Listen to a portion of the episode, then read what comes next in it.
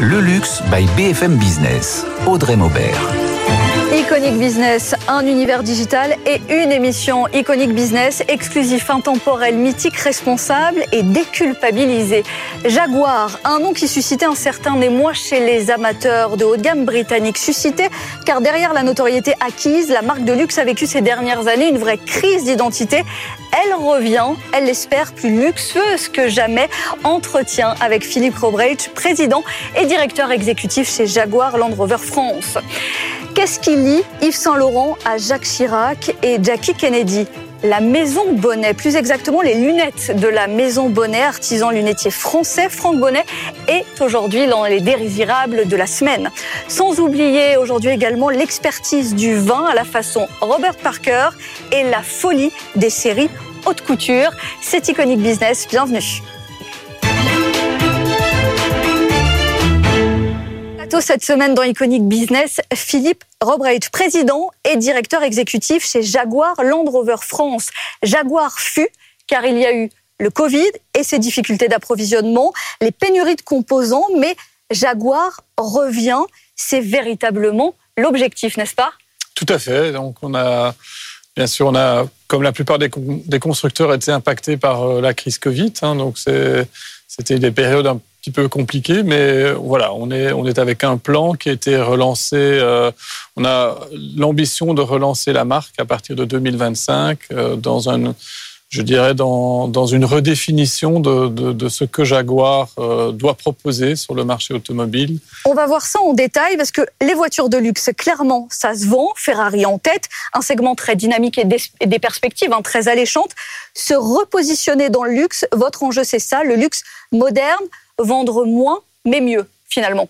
Oui, tout à fait. Et, donc, euh, bien sûr, il y a cet élément de, du luxe qui est un, qui est un, un élément important quand on parle de, de la marque euh, Jaguar. Mm. Euh, bien sûr, aussi une certaine élégance, vous l'avez cité, je dirais une certaine sportivité, et puis un design qui est intemporel. Et, ça, ce sont un peu, je dirais, les quatre éléments de la marque. Un segment qui génère marge et prix. On est au-delà des 100 000 livres, à peu près aussi au-delà des 100 000 euros. Pour cela, et vous le disiez aussi, euh, les unités ont plongé. Et donc la contrepartie, c'est qu'il va falloir redessiner une identité. Oui, alors, je dirais, euh, à la base, je pense qu'il y a un retour aux sources pour Jaguar. Euh, il y a une constatation de, je dirais, de ce que la marque euh, soutient et, la perception de la marque et, et, peut-être un recadrage de la marque vers vraiment, je dirais, l'essence de la marque de ce que de ce qui a fait le succès de la marque euh, à travers les, les, les, je dirais les, dizaines d'années que la marque est sur le marché. Parce que vous diriez qu'on s'est un peu perdu euh, sur le chemin, euh, la question des volumes, de, de, vendre à tout va, et là il s'agit encore une fois de vendre mieux et de redéfinir une identité plus forte, et ça passera notamment par une, une maison de marque aussi. Et Jaguar aura sa propre identité, son propre segment. Tout à fait. Alors je dirais si je refais le, je dirais l'histoire de la marque, c'est clair que peut-être que les, dernières années, on a, euh, on a une tendance à, essayer de, de positionner Jaguar euh, vers un public un peu trop large mhm. par rapport à, à, ce que la marque est vraiment. Et ici, on est dans un, euh, je dirais, un resserrement du concept et, de, de et, un retour vraiment à l'identité de la marque. Et, donc, on est dans, aussi dans une transformation puisque la marque euh, va renaître, mais sous une forme 100% électrique. C'est aussi un pari sur l'avenir et qui est aussi en phase avec ce que je dirais, je dirais à la fois le législateur, mais on, le perçoit aussi. Le consommateur commence à, nous demander. Donc, on, s'inscrit vraiment dans, dans l'air du temps. Réaligner hein, l'ensemble euh, du schéma pour renouer aussi avec les bénéfices. Vous le disiez, la légende est euh, toujours intacte. La question est posée aussi pour l'un des guides emblématiques du monde du vin. On va faire un pas de côté, le Wine Advocate de Robert Parker, un nom influent. Et c'est une rencontre avec Eva Jaco. Un nom que tous connaissent, Robert Parker, l'histoire d'un avocat qui a inventé un système de notation qui récompense les meilleurs cuvées. En cela, il a largement influencé le marché du vin. Célèbre critique, il crée The Wine Advocate en 1978. Aujourd'hui, sa publication est entre les mains du groupe Michelin avec un nouveau directeur général et un rédacteur en chef adjoint que l'on va rencontrer. Michael Moirou, vous êtes le directeur général de Robert Parker euh, Wine Advocate. Alors Robert Parker n'est plus là, euh, mais euh, y a-t-il toujours une continuité dans l'appréciation des vins? Alors c'est vrai que Robert Parker a quitté l'entreprise, a vendu son entreprise il y a maintenant 10 ans. Aujourd'hui, il y a plus de la moitié de l'équipe qui en fait a été complètement renouvelée. Par contre, il y a des points d'ADN qui, sont des fondamentaux pour nous aujourd'hui qui perdurent. Le premier, c'est l'indépendance. Euh, on est un critique de vin, on est un guide et on se doit d'être complètement euh, impartial. Et, ça, c'est une de nos valeurs fondamentales. Euh, la deuxième, c'est l'expertise qu'on renforce constamment avec des nouvelles recrues qui sont des gens reconnus dans la critique de vin et qui nous permettent de toujours être à la pointe. Dans le passé, il y avait beaucoup de critiques qui recevaient des, échantillons à la maison. Hein. et on essaye de, d'aller vers beaucoup plus d'expertise, de professionnalisme et de proximité avec euh, la terre. Alors derrière ce guide, il y a vous, euh, William Kelly, vous êtes le rédacteur en chef adjoint de Robert Parker Wine Advocate. Alors comment le guide s'adapte au changement des tendances? C'est important qu'on soit implanté sur le terrain on essaie vraiment d'être euh, présent dans nos régions, de rencontrer le producteurs, d'aller dans les vignes et de suivre tout le, boulot, le travail euh, du vigneron. Alors justement, quelles sont les tendances que vous avez euh, découvertes? Mais je trouve euh, partout en, France, ça reste très dynamique. Hein. Il, y a, il y a toute un, lutte contre euh, les effets de le réchauffement climatique. Il y a aussi euh, toujours des, jeunes vignerons, des nouveaux producteurs qui font connaître des nouvelles appellations, des vignes moins connues, même des cépages. Donc ça, ça, ça, je trouve très passionnant. Des préoccupations environnementales qui étaient le sujet de cette masterclass organisée au Bristol, les vins face au changement climatique. Une table ronde qui a réuni cinq des plus grands producteurs de vins en France, en Italie et en Allemagne du château Cheval Blanc au domaine Jacques Selos ou encore au domaine de Roagna. Jaguar, ça passera notamment, euh, Philippe Robrecht, par une architecture propre pour un design là aussi plus abouti. On ne partage plus avec les autres marques du groupe. Voilà, c'est une constatation, c'est que pour atteindre quelque part euh, cet élément essentiel à la marque, euh, si on revient un petit peu sur l'historique, ce qui a fait la force de Jaguar, de Jaguar c'est que c'était d'avoir des voitures exceptionnelles et qui n'étaient une copie de rien. Donc si on, cite toujours la, euh, la mythique euh, E-Type, mhm. mais d'autres véhicules euh, de la marque comme la XK 120 ou la, la, C-Type ou la D-Type étaient vraiment des véhicules qui avaient une personnalité qui était à part entière dans, dans, dans, le monde de l'automobile. Et l'idée de, pour la, la, prochaine génération de, je dirais, de, de produits Jaguar, c'est d'avoir un design qui est vraiment une copie de de, rien de ce qui existe. Et, pour ça, on a, on a, on a bien sûr euh, développé, on développera une, une plateforme qui mhm. pourra euh, vraiment donner toute l'expression du design et, de la créativité de nos, designers euh, et, d'avoir euh, pas de restrictions par rapport à une plateforme technologique. c'est vraiment. À quel horizon en termes de calendrier pour On parle de 2025. en, termes automobile demain, hein, parce qu'on est on est sur des cycles longs dans l'automobile et c'est toujours la problématique quelque part pour un constructeur qui se veut dans le luxe, et de pouvoir quelque part euh, digérer ces, cycles longs, mais en étant toujours actuel et toujours relevant par, par rapport à, nos consommateurs. Une nouvelle stratégie pour Jaguar, et vous le disiez tout à l'heure, le pari de l'électrique, un Nathan Cocampo, le tout électrique en 2025, véritablement pour se relancer. Et une illustration de cette nouvelle stratégie, ce cabriolet électrifié Jaguar utilisé lors du mariage du prince Harry et de Meghan Markle, mélange entre un modèle mythique de l'automobile britannique et un avenir durable. Trois modèles 100% électriques sortiront d'usine en 2025, avec comme vitrine une berline 4 portes autour de 115 000 euros, une autonomie de 700 km et une puissance supérieure à celle de toutes les précédentes générations. Une électrification de la marque qui nécessite des investissements d'ampleur. 15 milliards de livres sont investis dans les cinq prochaines années par Jaguar. Son usine, située à Harwood au Royaume-Uni, va notamment devenir entièrement électrique. Des modèles ultra luxueux, 100% électriques, c'est le pari de la concurrence aussi. Oui, Ferrari, Lamborghini, Aston Martin, Maserati, tous se positionnent sur des modèles 100% électriques pour d'une part respecter les futures normes européennes, mais aussi car il y a de plus en plus de demandes des clients les plus fortunés pour ces modèles propres. De gros moyens sont donc mis sur la table dans la R&D pour l'électrification du haut de gamme avec l'espoir que les technologies développées ruissellent ensuite sur des modèles plus grand public. Mercedes et BMW étaient par exemple les premiers à installer l'ABS, le système anti-blocage des roues, sur leur modèle haut de gamme dans les années 70, une assistance au freinage rendue depuis obligatoire en Europe. Et merci Nathan Cocampo. On vous retrouve dans un instant pour les désirables de la semaine. L'électrification Philippe Robrecht, c'est aussi l'occasion de faire suivre les prix, d'augmenter les prix sans perdre la clientèle premium. Oui, alors euh, l'électrification, c'est un forcément il y a un investissement technologique. Vous l'avez vous l'avez souligné, mais je dirais en soi.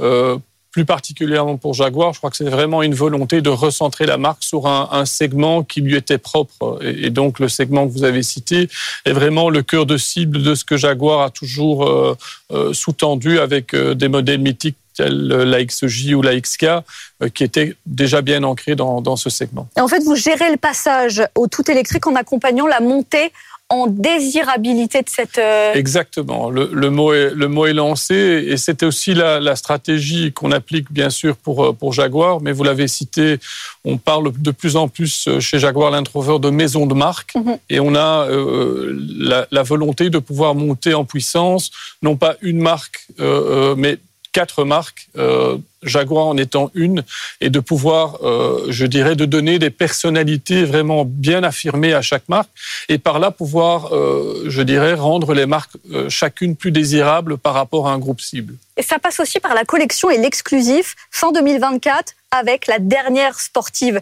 thermique.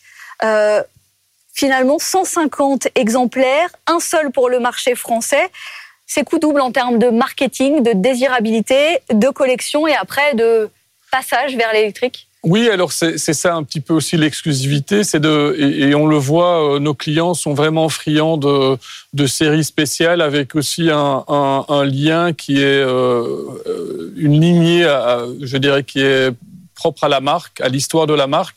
Et si cette série spéciale, bon, elle, elle touche à, à, à l'A-Type que vous avez mmh. que vous avez montré, euh, qui est euh, voilà un modèle mythique. Et l'histoire ou la petite histoire, c'est que ce, ce véhicule euh, donc a concouru, concouru dans les années 60 euh, et, et le passé sportif de la marque se retrouve et est, trans, est transmis à la F-Type qui sera le dernier, euh, la dernière série spéciale et donc, on a un modèle tout à fait particulier, mais qui est aussi empreint d'héritage. Quel prix pour euh, ce... Oh, alors on est, on est, on est, on est au-delà des, des, des 130 000 euros, euh, mais on, on, parle aussi d'une clientèle qui est, euh, qui est relativement spécifique avec un Bien moteur sûr. V8 supercharge de 575 chevaux, donc Bien vraiment sûr, un, un, un véhicule très sportif. C'est aussi de la pédagogie entre la performance et le son du thermique vers la performance et la nouvelle identité électrique.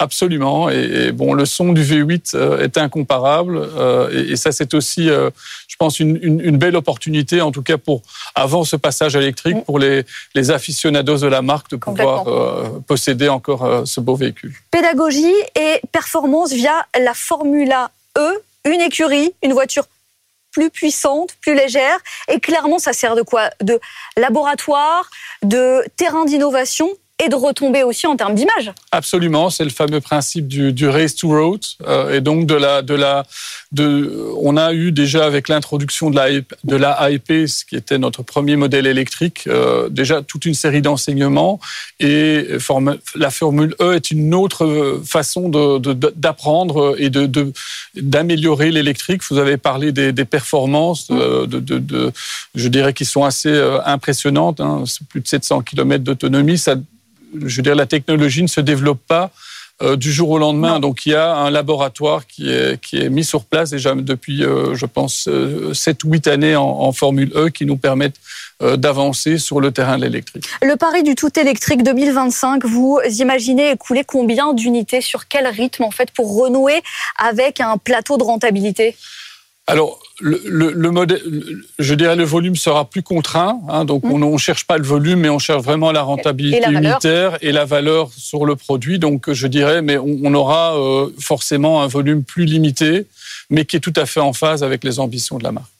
Chaque semaine dans Iconic Business, les iconiques de l'invité. Ce que le luxe est pour Philippe Robrecht, plus philosophe que jamais, je dirais. Vous avez choisi le pas de côté en étant beaucoup plus philosophe dans Iconic Business, moins terre à terre. Évidemment, vous n'êtes pas le premier, vous ne serez pas le dernier, je pense. Le luxe pour vous, c'est le temps. Oui, alors euh, forcément, c'est, euh, on, est, forcément dans une vie professionnelle euh, à la recherche du temps et, je pense que nos clients aussi, et, plus particulièrement le groupe cible sur lequel on travaille, ce sont des gens qui sont fort occupés, qui ont souvent besoin de retrouver du temps et, ça, c'est pour moi le luxe. Qui, pour vous, l'élément reconnaissable, la force d'un logo, d'un dessin, les quelques secondes pour les reconnaître, Louis Vuitton, par exemple, Jaguar, évidemment aussi. Tout à fait. Donc euh, ça, c'est la force du design. On revient de nouveau à la, E-Type. Euh, je pense qu'on peut mettre euh, une E-Type dans le noir, dans le loin, et je pense que la plupart des gens la reconnaîtront. Et, ça, c'est vraiment ce qu'on appelle un design intemporel, et c'est là vraiment la force du design. Le pari donc de la relance côté Jaguar. Merci beaucoup Philippe Robrecht, président et directeur exécutif chez Jaguar Land Rover France, d'avoir été dans Iconic Business aujourd'hui. Dans un instant, des lunettes sur mesure, mais tout de suite, c'est l'Iconic Capsule, la folie des séries haute couture. C'est avec Eva Jaco. Après Karl Lagerfeld, c'est au tour de Christian Dior d'être mise à l'honneur dans la nouvelle série de New Look sur Apple TV, aux côtés euh, de Coco Chanel et Lucien Lelon.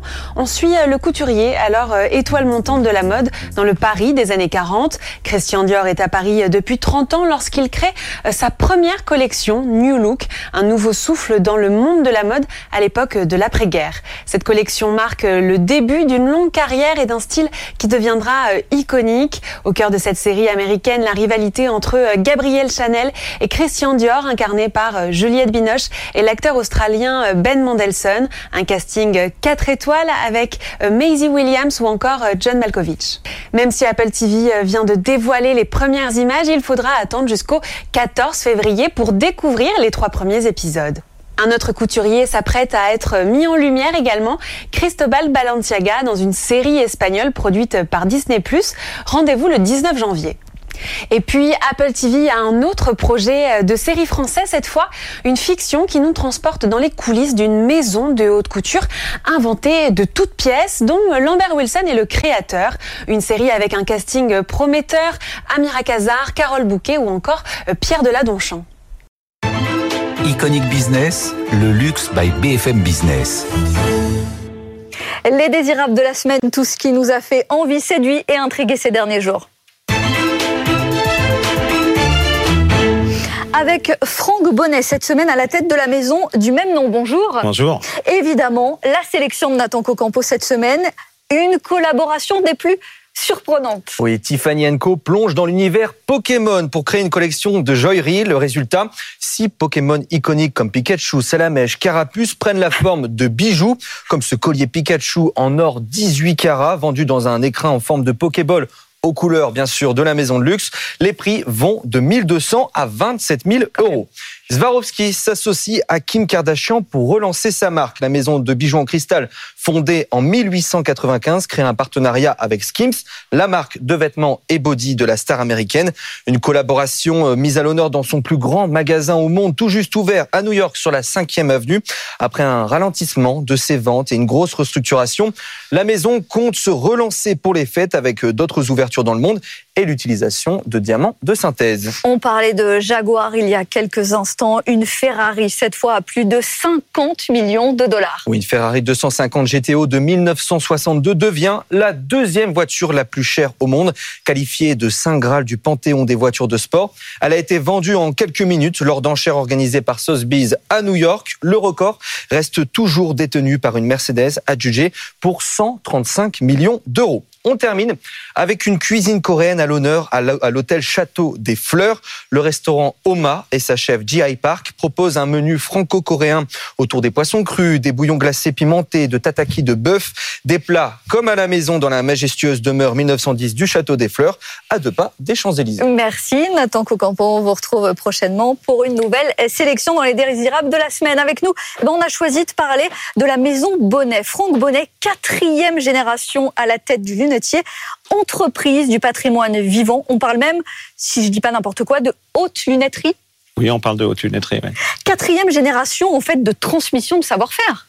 Oui, c'est ça. Le, le, la transmission est vraiment au cœur de nos préoccupations parce que les jeunes qu'on forme aujourd'hui sont le terreau de demain et on est un peu les derniers gardiens d'une tradition, euh, une tradition ancienne, presque ancestrale.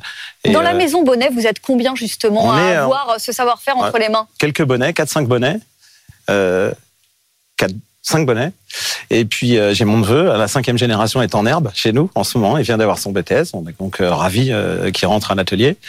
Et la question s'est pas posée. Il s'est dit, je vais aussi dans si, l'aventure. aussi, on a beaucoup de, on a beaucoup de petits hein, chez nous. Et par exemple, mon fils n'est pas tenté. Non. Alors ça viendra peut-être plus, tard. Oui, bon, pour l'instant, il fait les beaux arts. On verra bien. Ça mène à tout. Ah oui, donc il n'est pas très loin non plus. Hein.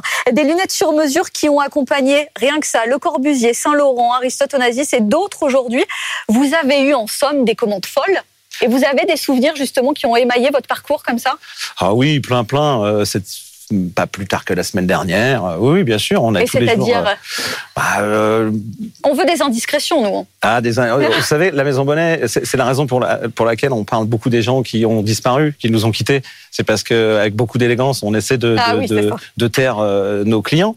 Mais par exemple, j'étais il y a quelques jours avec Kira Mastroianni et c'était une rencontre superbe des gestes ancestraux, traditionnels et des matériaux aussi qui sont votre signature encore aujourd'hui? Oui, en fait, dans, dans l'ADN de la Maison Bonnet, euh, mon arrière-grand-père euh, était jurassien, euh, là où on a inventé les lunettes. Donc lui était spécialisé dans l'écaille de tortue. Mon grand-père, son fils, était spécialisé aussi dans l'écaille de tortue. Il est monté à Paris pour rencontrer le Gotha et fabriquer des lunettes sur mesure pour toutes, toutes les personnes que vous avez déjà citées et puis bien d'autres. Euh, et aujourd'hui, c'est quoi? Les eh matériaux, ce sont lesquels? Alors aujourd'hui, l'écaille, c'est vraiment exceptionnel. Euh, vous savez que c'est. Euh, on n'est pas dans du politiquement correct. On arrive, à, on arrive à un moment de l'humanité où il faut tout protéger. C'est pas simplement les tortues carrettes et l'ours blanc. Il faut protéger l'eau, nos arbres. Bah, comment on s'en sort alors quand on est une maison traditionnelle comme la vôtre? Eh bien, alors on se réinvente. On invente des nouvelles matières, la corne de zébu, les cornes de buffle, l'acétate de cellulose, les bioacétates. On essaie d'exprimer de, notre savoir-faire sur d'autres matériaux. Évidemment, on a toujours le droit de travailler l'écaille, les mhm. stocks très anciens, les stocks qui sont sur le sol français pré-convention, avant les conventions 74. Mhm. Mais depuis 50 ans, il n'y a pas eu d'approvisionnement d'écailles, ce qui fait que les prix sont prohibitifs, c'est rarissime. Et ça veut dire que vous absorbez aussi euh, les coûts Ça se voit sur la facture que vous laissez aux clients premium ou comment ça se passe? Oh, bah c'est coûteux, oui. Une en écaille véritable, c'est forcément coûteux. Mais non, on essaie de démocratiser. En fait, moi, ma génération, donc la quatrième mhm. génération, puisque la cinquième est en herbe déjà, on verra. Eux aussi amèneront leur pierre à l'échafaud. Mais euh, moi, ça a été de, de, diversifier euh, les matériaux, ça clairement, parce que l'écaille n'est pas un métier d'avenir. Euh, dans... Mais on est aussi les derniers lunetiers en sur-mesure, parce que cette matière nécessite d'être travaillée à la main, uniquement, en pièces uniques, pour un seul visage. On a un visage, on essaie de le comprendre, on a... et puis on invente un objet qui va être fait spécialement pour vous. Donc euh, ça, ça, se fait, ça se faisait dans l'écaille. L'idée, ça a été de, de ramener le savoir-faire sur des matériaux plus accessibles, mhm. plus innovants. Euh. Et c'est ça aussi le positionnement du luxe, c'est la personnalisation. Oui, oui, tout à fait. Alors là, c'est la personnalisation au paroxysme, parce que la personnalisation, ça peut être une couleur, ça peut être pas mal de choses, la personnalisation. Mais là, on est vraiment dans la grande tradition de la commande spéciale et de la grande mesure. C'est-à-dire, un objet va être créé pour vous et ne sera plus jamais répété d'une autre plus jamais répéter de la même manière. L'exclusivité, euh, l'expérience. Combien de temps pour obtenir ces lunettes Combien de temps jusqu'à, vous appelez ça tellement chic. La mise en, la mise en visage. Oui, la mise en visage. Euh, les Anglais disent le fitting, mais nous on dit euh, la mise en visage, c'est-à-dire c'est venir chercher. Euh, quand on dessine la lunette, on va la dessiner en symétrie parfaite, et ensuite le jour où on va vous avoir en salle de fitting pour la livraison de votre objet, on va se rendre compte que vous avez une ligne de sourcil un peu plus haute, une oreille un peu plus basse. Alors forcément, les visages ne sont pas droits. C'est d'ailleurs tout l'objet de notre métier. Mhm. Là, on reconnaît l'âme presque du commercial, de mais on sait toujours pas combien d'heures vous travaillez dessus. environ sur une lunette en acétate de cellulose, environ 8 heures de travail. C'est environ un homme, une journée, une lunette. Et sur une gamme de prix? Sur une gamme de prix qui commence à 1500 euros, il euh, n'y a pas vraiment de limite parce qu'on peut faire des pavés de diamants, on peut mhm. travailler des matériaux euh, très très très très onéreux, mais euh, à 1500 euros à la Maison Bonnet, vous avez un objet fait pour vous. Avec une personnalisation versus on est dans l'ère des griffes, des maisons de luxe. L'accessoire, c'est souvent la porte d'entrée dans les maisons. Donc, comment vous vous positionnez vis-à-vis de ça oui, Est-ce qu'il y a une vraie bataille? Non, non, il n'y a, pas de bataille. Et puis, de toute manière, on n'est pas vraiment. Enfin, pour moi, le, luxe. Euh, vous savez, vous parlez de luxe. Euh, le luxe c'est une affaire d'argent, l'élégance c'est une affaire d'éducation. Donc déjà on se défend déjà un petit peu avec. Euh, y a, y a, on doit apprendre aux gens à chausser une lunette, à porter une lunette. Où doit-elle se placer euh, Il y a vraiment une, une question d'éducation. Le luxe, je suis ravi hein, euh, après Ferrari et Jaguar euh, de présenter la maison Bonnet. Voilà. C'est une belle journée pour moi. à la recherche d'une personnalité, est-ce que vous seriez là à la recherche de la personnalité qu'il vous faut pour vendre la maison Bonnet, une collaboration particulière? Parce que l'enjeu, j'imagine, des collaborations pour la notoriété, mais jamais abîmer l'histoire de la maison.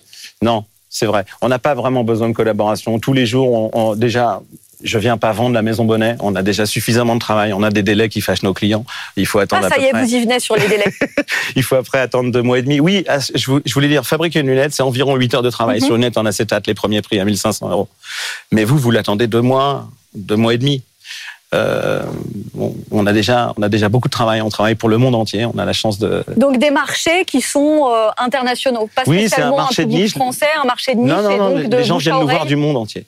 Les gens viennent nous voir du monde entier. Si c'est une rencontre avec sa paire de lunettes. Oui, c'est ça, oui. Puis c'est chargé. C'est un objet qui a été fait pour vous, quoi. Finalement, qu'est-ce qu'on aime? On aime les objets qui ont une âme, les objets qui se patinent, les objets qui vieillissent avec vous.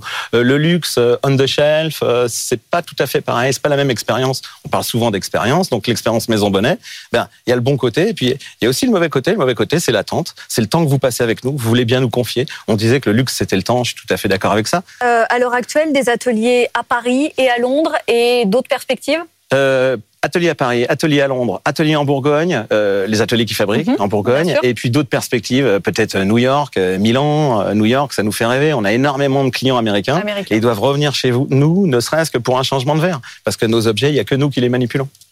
Donc, il y a quand même encore euh, des perspectives Oui. et euh, des devoirs pour la cinquième euh, génération. Oui. Merci Franck Bonnet, à la tête de la maison du même nom, d'avoir été dans Iconic Business, le luxe par BFM Business, exclusif, intemporel, mythique, responsable et déculpabilisé toutes les semaines sur BFM Business, dès à présent sur le site et les réseaux sociaux. Iconic Business, le luxe by BFM Business.